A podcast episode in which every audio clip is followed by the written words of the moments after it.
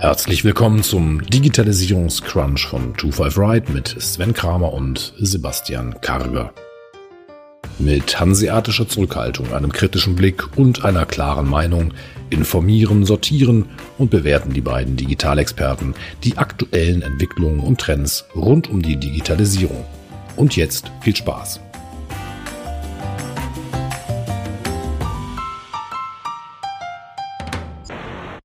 Zum Anfang zwei kurze Updates. Wir hatten beim letzten Mal darüber gesprochen, dass mittlerweile jede Social Media Plattform eine eigene Story-Funktion hat. Von Snap, die ich glaube schon 2013 als Erfinder von den Stories gehalten, bis Xing war jetzt mittlerweile jeder dabei. Und wir haben letztes Mal, wir haben einen vergessen, der hat kurz danach nachgezogen. Und zwar bietet jetzt TikTok auch selber Stories an.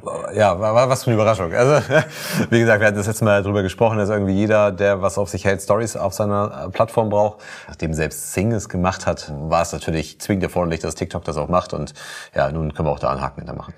das stimmt. Also sagen wir mal, Instagram leitet sich auch recht häufig Ideen von anderen Unternehmen. Sogar selber dann TikTok äh, gratuliert hat für diesen Move und das komplett nachvollziehen konnte, dass sie es machen.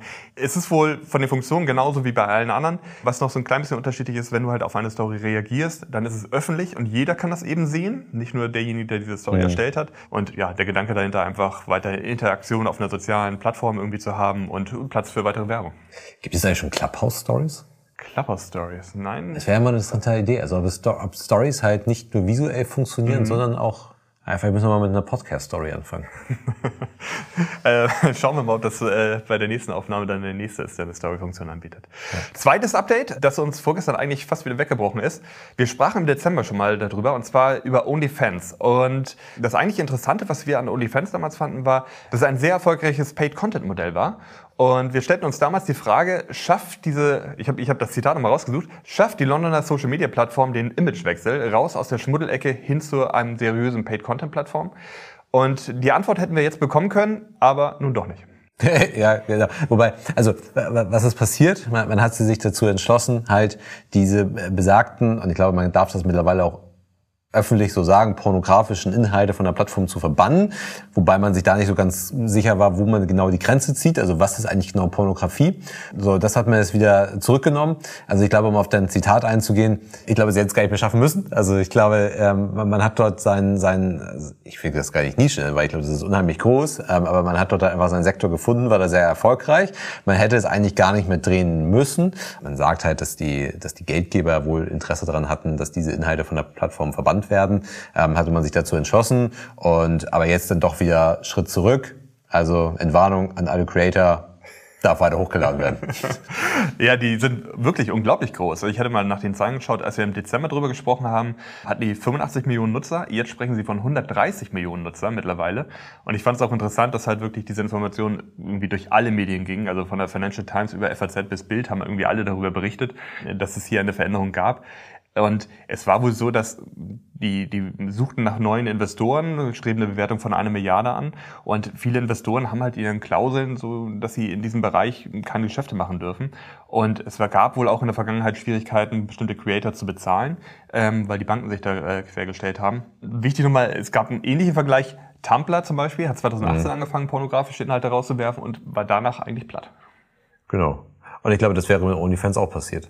Also das, das, man hätte ja das Lebenselixier dieser Plattform irgendwie entzogen. Und ich frage mich jetzt, was das Umdenken bei den Investoren war. Aber vielleicht haben sie andere Geldquellen gefunden. Vielleicht haben sie andere Geldquellen gefunden. Auf jeden Fall wäre es, glaube ich, stark nach hinten losgegangen. Ähm, hätten sie diese Inhalte von der Plattform verbannt, ähm, also dann wäre ja faktisch auf dieser Plattform einfach nichts mehr los gewesen. Und vielleicht wollte man das einfach lange Zeit gar nicht so wahrhaben, dass diese Plattform halt eben genau für diese Inhalte steht. Und jetzt hat man sich vielleicht damit abgefunden. Und man muss ja auch sagen, es ist halt einfach, es ist dann ja doch ein lukratives Geschäftsmodell. Also ich kenne es da keine Zahlen, aber ich glaube, es gibt halt wenige Bereiche, wo man mit Content so viel Geld verdienen kann. Ja, ja, ja das stimmt wohl. Und äh, sie zahlen an die Creator unglaublich viel Geld aus. Also 20 Prozent behält nur OnlyFans, der Rest geht direkt an die Creator. Also es soll unglaublich viele Creator geben, die richtig, richtig viel Geld damit gemacht haben. Deswegen war das eben auch so ein wichtiges Geschäftsmodell für sie. Und dann vielleicht auch, du hattest mir ein Zitat vorgelesen von dem Geschäftsführer, wie er sich geäußert hat, als, als sie es hinbekommen haben, dass, äh, dass es jetzt doch weitergeht. Kannst ja, genau. Das nochmal wiedergeben? Genau, also die hatten, die hatten gesagt, dass OnlyFans für Inklusion steht. Jetzt hat man das halt, äh, also wir haben es jetzt mal wörtlich übersetzt, das war, war ein Interview, was, was auf Englisch geführt wurde. Und jetzt, wenn man das halt wörtlich übersetzt und man mal sagt, okay, für was steht eigentlich Inklusion im deutschen Sprachgebrauch, dann ist es dann doch vielleicht schon ein bisschen seltsam, dass man sagt, okay, OnlyFans steht für Inklusion. Und deswegen öffnen sie sich, weil, weil sie halt sagen, nee, es, sind halt, es ist halt für alle da und alle können ihre Inhalte da so hochladen, wie sie halt eben wollen. Also, dass es Inklusion für Porno steht, das, es ist halt, vielleicht ist das aber auch im englischen Sprachgebrauch ein wenig andere, äh, ja. Ich musste an diesen typischen Startup-Sprech irgendwie denken, der irgendwie, wir wollen die Welt besser machen. Ja. Hab dann aber nochmal drüber nachgedacht, als wir im Dezember darüber gesprochen haben, fiel mir was ein, warum wohl auch viele Creator OnlyFans eigentlich ganz gut finden. Ist, sie haben wohl stärker selber in der Hand oder sind einfach selbstbestimmter, was mit ihren Inhalten passiert. Und ja. das ist wohl, wenn du eine andere Plattform verwendest, ist es halt wohl nicht so. Dort wird dein Content verwendet, wird auch meistens kostenfrei zur Verfügung gestellt und dann gibt es ein paar Werbeeinnahmen. Und hier ja. bist du als Creator selber derjenige, der in der Hand hat, ja. was dort. Man muss ja sagen, es hat sich ja in eine bestimmte Richtung entwickelt. Und ähm, also ich gebe total recht, wenn da halt jemand steht und sagt, Mensch, wir stehen für Inklusion, dann ist das, ist diese Aussage vielleicht auch getroffen auf einer Basis, ähm, die halt vor diesem Content halt da war. Ne? Also man, man, man war da halt einfach sehr, sehr offen in Inhalten, man, die Creator waren da sehr selbstbestimmt, was ihre äh, Inhalte angeht und das, daher kommt vielleicht noch dieser Begriff. Und vielleicht also wir müssen vielleicht auch noch ein Land brechen. Äh, es sind ja auch noch andere Inhalte. Ne? Also es sind auch Musiker sind da, Schauspieler, Influencer, die eben auch äh, Content äh, dort veröffentlichen, wofür sie dann eben Geld bekommen können. Also wenn du halt sagst als Musiker, äh, das ist ja auch interessant für auch für Influencer und so weiter. Du, ja. du erstellst was und bekommst dafür Geld. Wir haben ja auch bei YouTube drüber gesprochen. Wir wissen auch, dass Instagram sehr viel Geld dafür in die Hand nimmt, TikTok viel Geld dafür in die Hand nimmt. Ja, aber vermutlich ist es für die anderen Creator, also die, die nicht Porno machen, ist es wahrscheinlich schon eine Herausforderung jetzt, weil wenn man die halt fragt, Mensch, wo verdienst du denn dein Geld? Dann, und sagst ja bei OnlyFans, dann wirst du ja genau in diese Schublade reingesteckt. Also ich glaube, es gibt mittlerweile eine starke Assoziation zwischen OnlyFans und halt den Inhalten, die dort, die hier häufig geteilt werden. Das stimmt wahrscheinlich. Kommen wir zu einem seriösen Unternehmen, Amazon. Wir haben in der Vergangenheit schon häufiger darüber gesprochen. Amazon eröffnet auch reihenweise stationäre Geschäfte. Und jetzt hat das Wall Street Journal berichtet, dass Amazon anfängt, Käufer, also will anfangen, Kaufhäuser zu eröffnen. Und die sollen bis zu 2800 Quadratmeter groß werden. Ich hatte gesehen in Ohio und Kalifornien. Genau, also dass das, dass Amazon äh, stationär geht, das ist ja schon, das ist ja wie ein, äh, also meine ich, ich komme da gleich nochmal zu, aber ich meinte mal, das ist irgendwie allen schon bekannt und gerade in den USA gibt es ja ganz, ganz unterschiedliche Konzepte, ähm, Amazon Go, Whole Foods ähm, und so weiter und so fort. Es gibt unheimlich viele Konzepte, bei, mit denen Amazon versucht halt, ja, den stationären Handel für sich zu testen. Und man, man meint immer, dass das irgendwie allen bekannt und bewusst ist.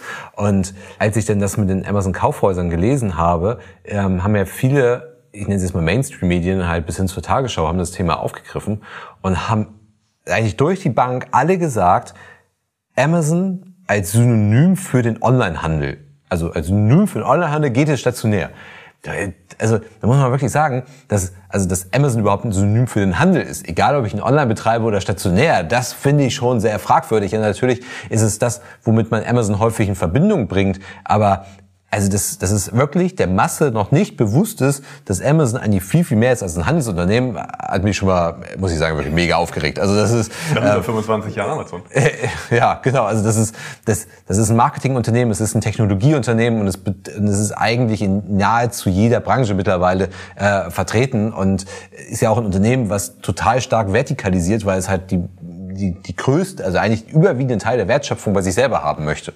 Und das halt wirklich noch die, die, die Meinung ist in der Gesellschaft, dass Amazon Handelsunternehmen ist, Wahnsinn. Aber so jetzt, jetzt assoziiert man es halt nicht nur als Handelsunternehmen, sondern auch als Online-Handelsunternehmen. Dabei sind sie eigentlich schon ziemlich lange stationär und das Prinzip wird jetzt halt ja, ausgedehnt und die Flächen werden viel, viel, viel größer, wobei man noch deutlich unter dem Durchschnitt in den USA ist von einer typischen Kaufhausfläche. Also ein Drittel, glaube ich, ungefähr so, ähm, mit, den, mit den klassischen Kaufhäusern.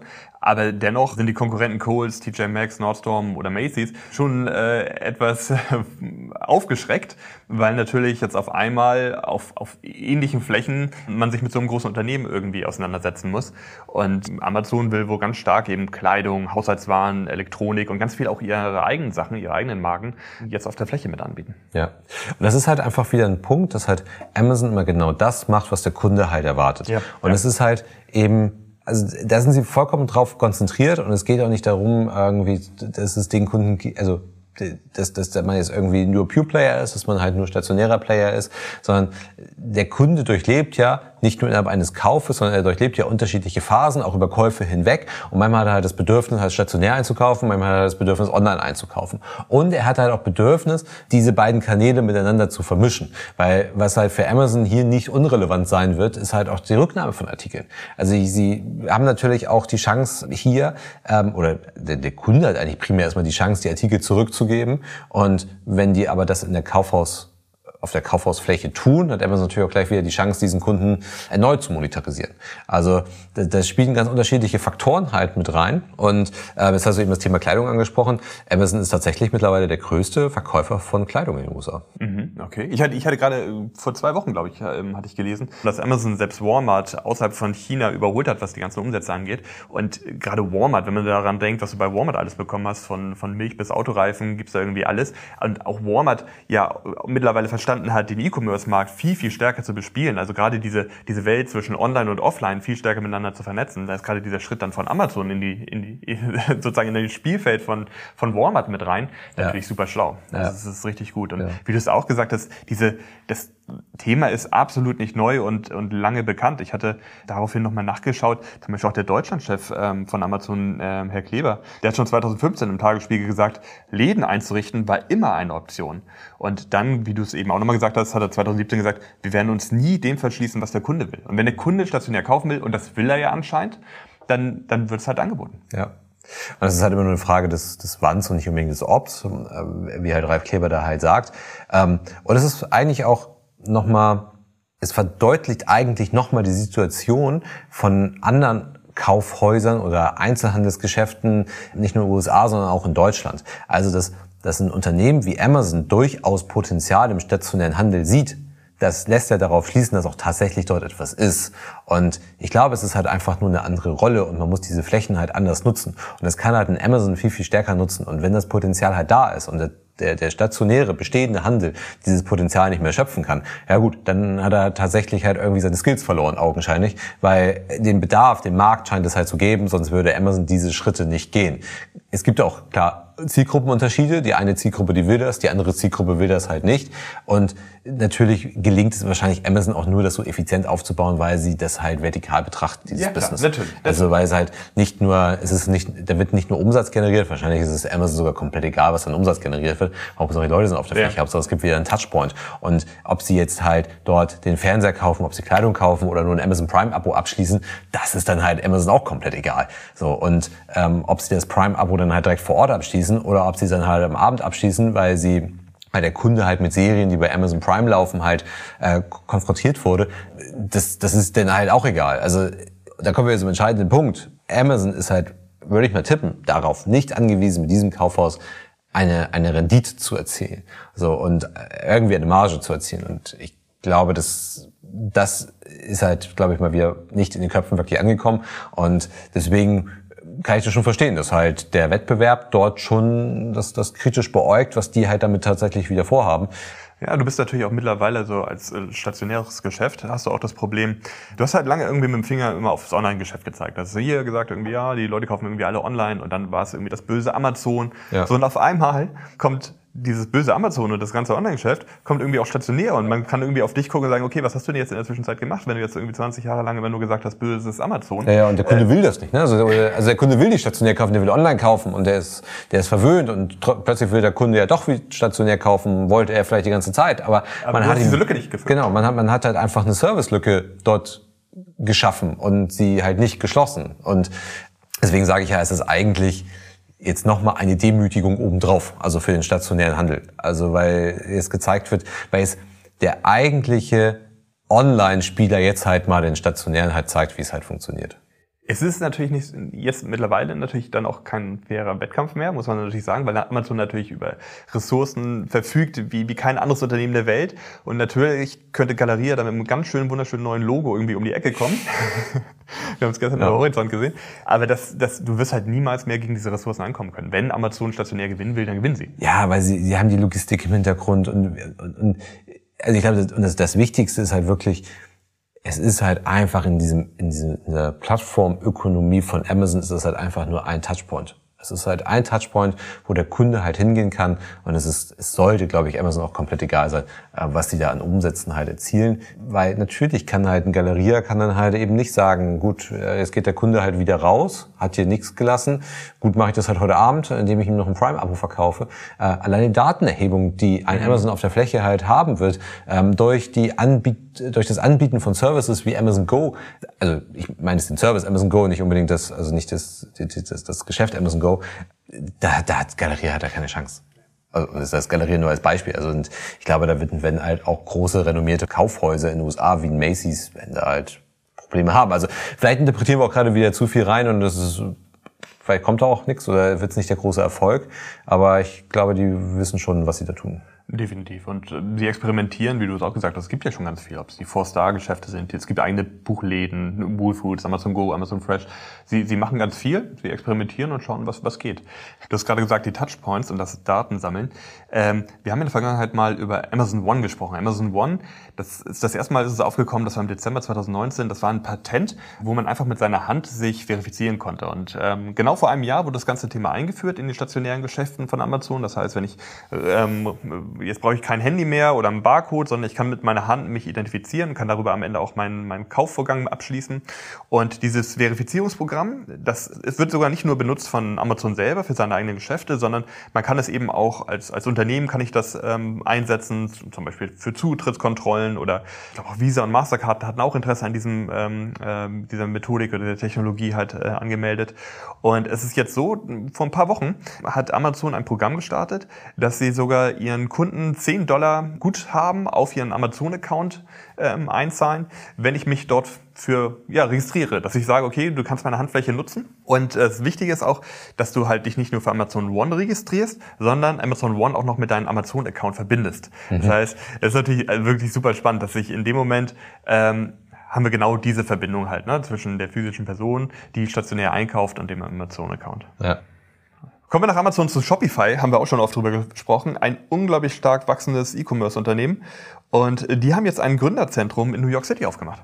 Genau, und äh, du hast eigentlich ganz passend gesagt, E-Commerce-Unternehmen, weil wenn man sich ja so anguckt, was die in diesem Gründerzentrum vorhaben, von, von Support über Studios für, für Podcast-Aufnahmen und so weiter und so fort, ähm, Pop-Up-Shops, es, es ist halt mehr als zum Beispiel nur ein E-Commerce-Software-Unternehmen. Ne? Also ich glaube, das wird dabei mhm. nochmal ganz deutlich. Ja. Sie wollen einfach die Handelsunternehmen so stark supporten.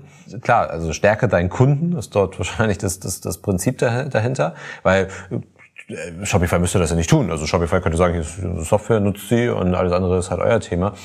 Aber jetzt wollen sie halt wirklich die, die die, die Gründer, die Händler hinter Shopify, wobei das ja nicht nur Händler sind, das sind ja häufig auch, auch Marken ähm, und so weiter und so fort, wollen sie halt einfach durch dieses Gründerzentrum deutlich stärken. Ja, Shopify ging ja unglaublich durch die Decke. Und es wurden im vergangenen Jahr mehrere Zehntausend Unternehmen mit Shopify in New York gegründet. Und ich habe eine interessante Zahl gelesen, also Shopify hat die selber veröffentlicht, dass auf 1000 Einwohner kamen inzwischen vier Shopify-Geschäftsinhaber in New York ich selber war so ein bisschen, ich habe ich hab die Bilder gesehen von dem Gründerzentrum und es sieht super aus. Also es ist in so hoch gelegen, ähm, so ein Loft-Style, wirklich top. Ich hatte nachher nur überlegt, ob das nicht so ja ein bisschen PR, Werbung, so ein Schaufenster irgendwie ist. Wir, wir mhm. beide waren noch mal in, in Korea, waren wir bei diesem Google for Startups Campus. Gibt's auch immer noch, gibt's auf der ganzen Welt sowas. Aber wie viele Leute kommen, passen da nachher rein. So, ne? das, das, ich glaube, das sieht cool aus. Du hast da, wie viele Leute können gleichzeitig einen Podcast aufnehmen, Fotos machen oder ja. äh, ihre, äh, die Büros nutzen. Das ist nachher eine Handvoll. Ne? Ja, also ich glaube, ja, also das könnte natürlich schon stark Marketing und PR sein, was sie dort machen. Aber man merkt bei, bei Shopify ja schon, dass die halt mehr sind, als es halt nur diese Software zur Verfügung zu stellen. Und ich glaube, dass das auch, ja, also für, für Shopify nicht, oder von Shopify eigentlich nicht doof gedacht ist, für die Unternehmen, die Shopify nutzen, durchaus ein Risiko darstellt, weil man ist ja in so einer gewissen Komfortzone drin. Also man, man Studioleistung und so weiter und so fort, was einfach heutzutage, wenn du Produkte verkaufen möchtest, das muss ja nicht Handelsunternehmen sein, sondern du kannst ja auch eine Marke sein oder ähm, kannst auch eigentlich ein Dienstleister sein, der halt nur so ein paar Produkte nebenbei verkauft. Für die ist Shopify interessant, aber die Kernleistung, auf die es eigentlich heute ankommt, ähm, die übernimmt halt schon Shopify für dich. Und das ist halt die Frage, ob man sich da nicht in seiner gewissen Komfortzone befindet, sich ausruht und sich zu stark auf diesen Partner verlässt. Also ich, ich, ich bin da an sich so ein bisschen zwiegespalten, weil also auf der einen Seite sage ich halt, das, was Shopify macht, das ist, das ist mega und das ist, glaube ich, auch genau das Richtige und das ist deswegen auch so ein stark wachsendes Unternehmen. Ich halte es halt gerade für jetzt mal speziell Handelsunternehmen, halte ich es halt für ein Stück weit gefährlich, perspektivisch sich auf Shopify zu verlassen, weil man halt dort von vielen Leistungen profitiert, die eigentlich zum Skillset eines Handelsunternehmens gehören sollten. Weil das, das Handelsunternehmen sollte ja mehr besitzen als nur die Fähigkeiten in einem bestimmten Sortiment, also sich mit den Produkten auszukennen und da vielleicht ein Stück weit kuratieren zu können, sondern sie sollten ja schon auch die Welt des Handels irgendwie verstehen und diese Skills besitzen. Und das, glaube ich, das tun mittlerweile äh, viele nicht mehr. Und wir haben das ja eben ja auch im stationären Handel gesehen. Ich glaube, dass das halt schon auch vom stationären Handel ein Problem ist, weil die, die Skills, die dort also mittlerweile erforderlich sind, generell im Handel erforderlich sind, die können doch gar nicht mehr aufgeholt werden. Also vor 20 Jahren wurde E-Commerce noch belächelt, aber selbst da hat man schon gesagt, man kann eigentlich einem einem stationären nicht online beibringen. Sehr wohl kann man einem Onliner noch ähm, den Handel irgendwie beibringen. Aber damals hat man es noch belächelt. Mittlerweile muss man halt einfach sagen, das ist, der E-Commerce ist erwachsen geworden und das Skillset, was dafür erforderlich ist, das kannst du halt einfach nicht mehr so nebenbei vom, vom Wohnzimmertisch aus organisieren. Und, und hier bei Shopify sehe ich das eigentlich recht ähnlich, dass halt viele Händler sagen, ja, ich bin ja super, also ich muss mich um Bezahlung muss ich mich nicht kümmern, ich muss, ich habe die tausend Schnittstellen. Ähm, jetzt werden, jetzt habe ich sogar Studios äh, zur Verfügung, die, die mir bei der Produktdarstellung halt helfen. Also ich glaube, wenn man sich dann auf seine Sortimentskompetenz verlässt, dann ist man auch irgendwann verlassen, weil das Sortiment kann relativ einfach ausgetauscht werden. Also das, ähm, das, das, das ist kein, kein Alleinstellungsmerkmal mehr. Also deswegen von Shopify total klug. Ich halte es für gerade für Handelsunternehmen schon ein bisschen gefährlich, sich zu stark darauf zu verlassen. Kommen wir von Shopify zu Spotify.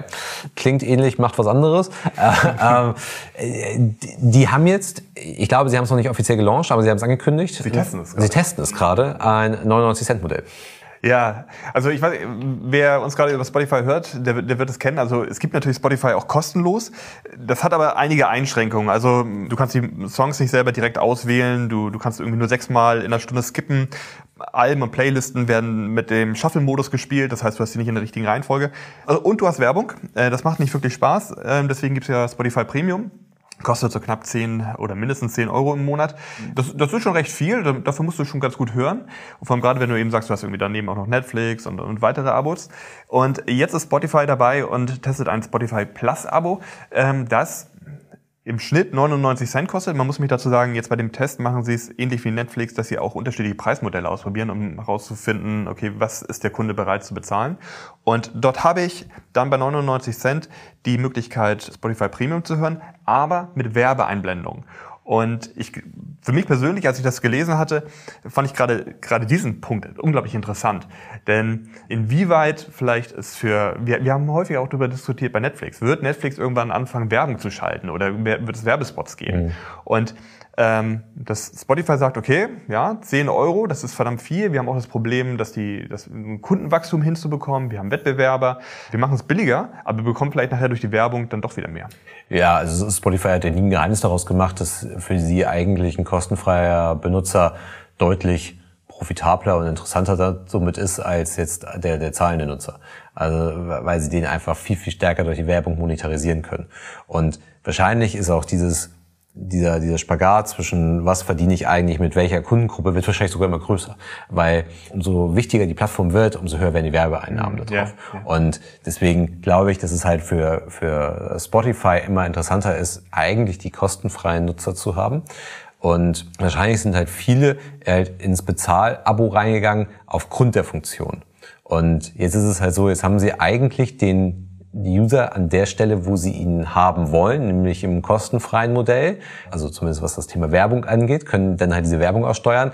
Ja, und sie monetarisieren ihn dann nochmal obendrauf. Also wahrscheinlich ist dieses Plus-Modell für Spotify das Maximum, was wir mit einem User erreichen können. Ja, glaube ich auch. Vor allem, du bindest ihn natürlich auch noch, weil du sagst irgendwie, Mensch, ich zahle da irgendwie jetzt auch einen Euro, äh, den, den möchte ich ganz gerne dann auch nutzen und es ist dann halt auch nicht ganz so leicht, vielleicht, dass ja. du wechselst. Plus du baust natürlich auch über die Zeit, baust du deine, deine Playlisten auf, deine, sammelst deine Alben zusammen. Auch der Wechsel zwischen mehreren Streaming-Anbietern ist dann nachher auch gar nicht so ja. einfach. Ich bin ja sicher Spotify-User, aber ich glaube, es ist doch auch so, dass du Spotify nicht mit anderen Devices connecten kannst, wenn du nicht im im, im Abo drin bist, oder? Also oder kannst du im kannst du im kostenfreien, zum Beispiel mit deinem Sonos-Gerät Spotify verbinden? Kann ich dir nicht sagen, das weiß ich nicht. Ja. Also ich, ich bin der Meinung, also vielleicht ist es auch gerade Quatsch, was ich erzähle, aber ich bin der Meinung, dass es da auch eine Einschränkung gab. Also das heißt, es sind ja schon so wesentliche Features und äh, das ist natürlich auch, hätte eben auch das Thema Bindung angesprochen hast, natürlich ist auch für Spotify interessant halt, dass der Account mit, äh, mit Sonos connected ist, weil wenn das halt einmal gemacht ist, dann dann läuft's auch weiter. Ne? Ja, also, ja, klar, genau. und, und das nicht nur bei der Schwiegermutter, wo man jetzt gerade das mal eingerichtet hat und das nie wieder anfassen möchte. Ja. Äh, das, das funktioniert dann halt einfach. Und deswegen ist das, glaube ich, schon, sind die Features, die dort sind, sind für viele User, glaube ich, sehr wichtig. Also besonders für die, die halt nicht nur mal vereinzelt gucken, sondern die recht regelmäßig ähm, halt Spotify ähm, konsumieren. Und ich glaube halt für, für Spotify schon ein ganz guter Move. Ja, ich glaube das auch. Wir haben ja in der Vergangenheit auch festgestellt, dass Spotify Advertising erheblich äh, Gas gegeben hat. Also das ist ja wirklich, wenn du da, wenn du das nutzen möchtest, dann kriegst du jemanden in die Hand gestellt, der dir auch dabei hilft, einen richtigen Werbespot zu erstellen und die steuern das sehr, sehr ähm, aktiv aus. Also das ganze Thema ist sehr groß geworden. Ich, ich kann mir auch gut vorstellen, dass es ein sehr, sehr smarter Move ist. Wahrscheinlich werden sie auch, weil schon ein riesiger Unterschied, ob ich jetzt irgendwie einen Euro oder zehn Euro bezahle, dass du dann eben auch ähm, eine viel breitere Masse an, an die werden wahrscheinlich nochmal unglaublichen Wachstum nachher hinlegen mit, mhm. äh, mit Kunden.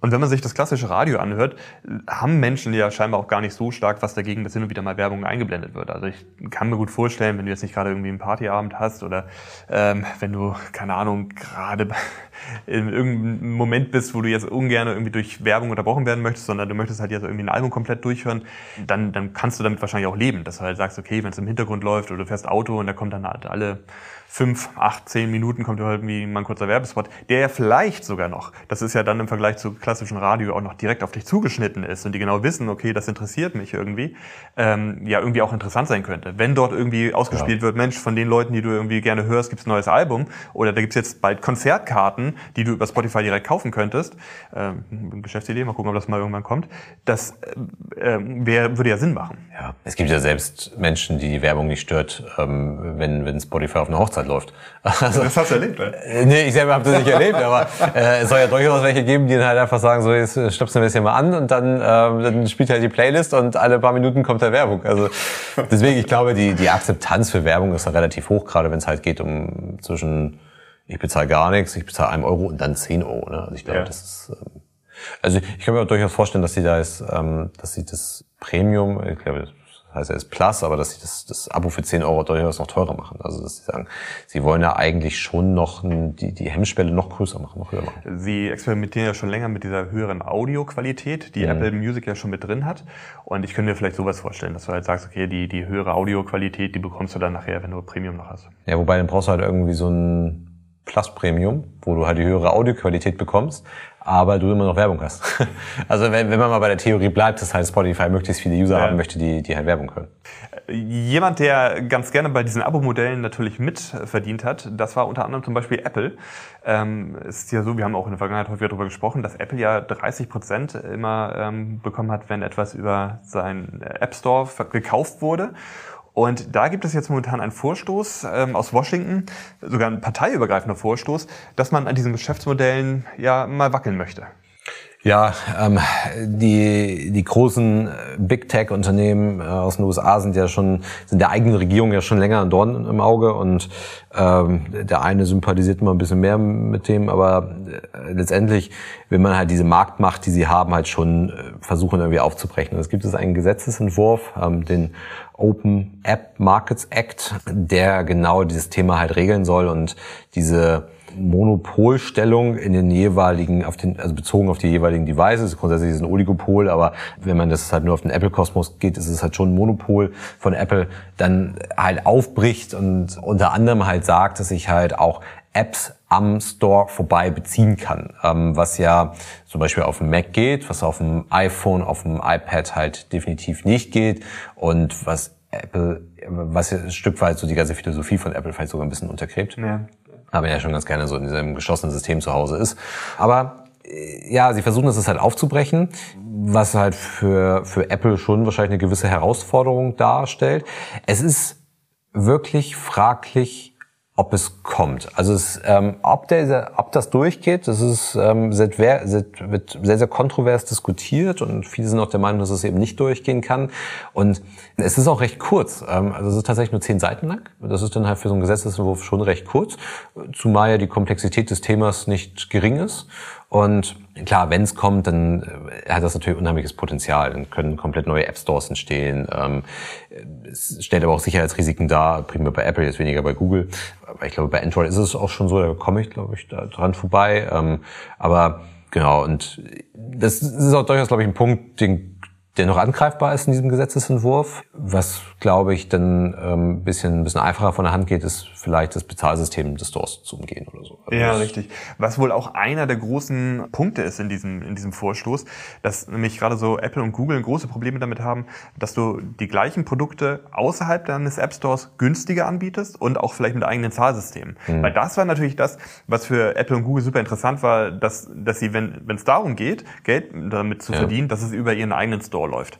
Und parallel, das ist der zweite Punkt in diesem Antrag ist, dass ähm, keine Daten mehr gesammelt dürfen. Also weil momentan es eben auch so ist, dass Apple und Co. genau auswerten, okay, was wird denn jetzt irgendwie, also welche Apps werden jetzt gekauft, wie werden sie genutzt und könnte das interessant sein, diese Informationen auch für andere Apps oder vielleicht auch sogar für meine eigenen. Und das kann natürlich dann nochmal genutzt werden. Das, ich glaube, diesen Punkt nochmal anzugehen, das wird noch schwieriger. Aber dass man sagt, okay, wir, wir trennen das Bezahl, du kannst eigentlich die App oder das Programm kannst du überall zum gleichen Preis beziehen. Ich glaube, äh, das ja. wäre so ein Thema, an das man ran kann. Und auch der Hinweis darauf. Also selbst der Hinweis ja. war ja bisher, war ja bisher nicht erlaubt, ähm, dass es das halt auch woanders gibt. Richtig, ja. Ja.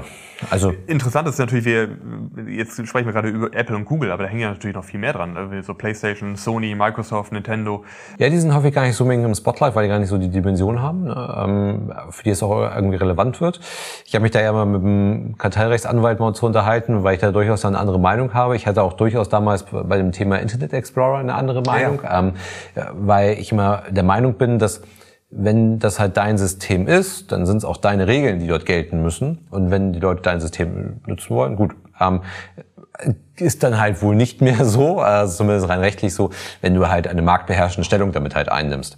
Und ja, wir alle profitieren vom, vom soliden Wettbewerb, aber man muss halt einfach sagen, das, das hat auch alles seine Vorteile. Ich nutze auch häufig die Abo-Funktion denn direkt über, über Apple, weil es einfach komfortabel ja, ist. Richtig, also es ist, ich muss nicht irgendwo meine Daten eingeben, es läuft alles bequem darüber. Ähm, ist ja auch ein extremer Mehrwert von, von Apple Pay. Und ähm, ich glaube, dass ja, also ich, ich, ich weiß nicht, also ich weiß auch nicht, ob es durchgeht. Ich kann mir vorstellen, dass einige Teile durchgehen äh, werden davon, aber dann vielleicht nochmal deutlich detaillierter nochmal noch mal ausformuliert werden müssen. Ja. Ich glaube, losgetreten hat das ganze Thema ja Epic mit ähm, Fortnite, glaube ich, war das, wo es ja große Diskussionen darum gab und ich glaube, sie sich immer auch ganz klar positioniert haben, gesagt haben, okay, sie wollen dort aufhören mit diesem, mit dieser Schranke. Ja.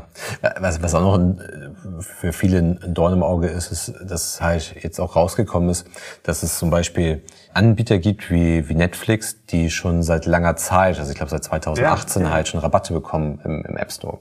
Wobei, da muss man jetzt auch wieder sagen, das, das ist auch normal. Also da, da versteht die Aufregung nicht hinter. Also das ist ja in, bei jedem Handelsunternehmen, also keine Ahnung, das ist ja, jeder Elektriker bekommt ja bei seinem Großhandel Rabatte, wenn er halt entsprechend Volumen halt abnimmt. Also das ist ja, das, ich, ich verstehe die Aufregung dann nicht dahinter. Also ähm, so, ich muss mich dann halt mit meinem Lieferanten irgendwie gut stellen und wenn wir eine gute Geschäftsbeziehung haben, dann bekomme ich auch entsprechende Preise. So und jetzt sage ich, okay, Netflix bekommst seit 2018 irgendwie Rabatte im App Store. Ja, gut, also aber ich, ich will gar nicht wissen, wie viele hunderte Millionen, ich weiß nicht, ob so viele sind, aber irgendwie jeden Monat, jedes Jahr irgendwie Netflix alleine über Apple abrechnet. Also Ich finde es interessant, das ist so ein Thema, über das wir häufiger mal diskutieren, ne? dass halt häufig dieser Blickwinkel irgendwie, dass du halt sagst, aus dem Online in, in das Offline-Geschäft hinaus, ja, also äh, stell dir das mal vor, das kannst du so in der Offline-Welt nicht machen, aber dieser Blick andersrum, dass man halt sagt, irgendwie, ja, im Offline wird das doch irgendwie auch gemacht, warum, Ja. warum können wir das Genau. nicht online machen, Ja. der äh, fällt dann häufig den Leuten dann noch ein bisschen schwer. ja. Das ist Ja. meistens irgendwie in eine Richtung. Ja, ich glaube, das war's für heute. Lass uns schauen, ob es zur nächsten Folge irgendwie das nächste Unternehmen gibt, das Story-Funktionen anbietet. Ich glaube, wir haben bald alle durch und bin gespannt auf neue Themen. ja. Alles klar. Bis zum dann. nächsten Mal. Tschüss. tschüss. Der Digitalisierungscrunch ist eine Produktion von 25 Ride. Die Herren Karger und Kramer sind Gründer des erfolgreichen Beratungsunternehmens Liquam, aus dem 2020 die 25R Digital GmbH entsprang. 25 Ride Digital steht für Veränderung und Digitalisierung. Wir liefern Inspiration, Impulse, Wissen und Austausch für die Themen von morgen. Wir berichten über Trends und Entwicklungen und schaffen damit eine Bereitschaft für anstehende Veränderung. Wir wollen Aufmerksamkeit für die Themen von morgen schaffen, befähigen und gemeinsam die digitale Transformation in der Gesellschaft vorantreiben. Lerne uns kennen unter 25r-digital.com.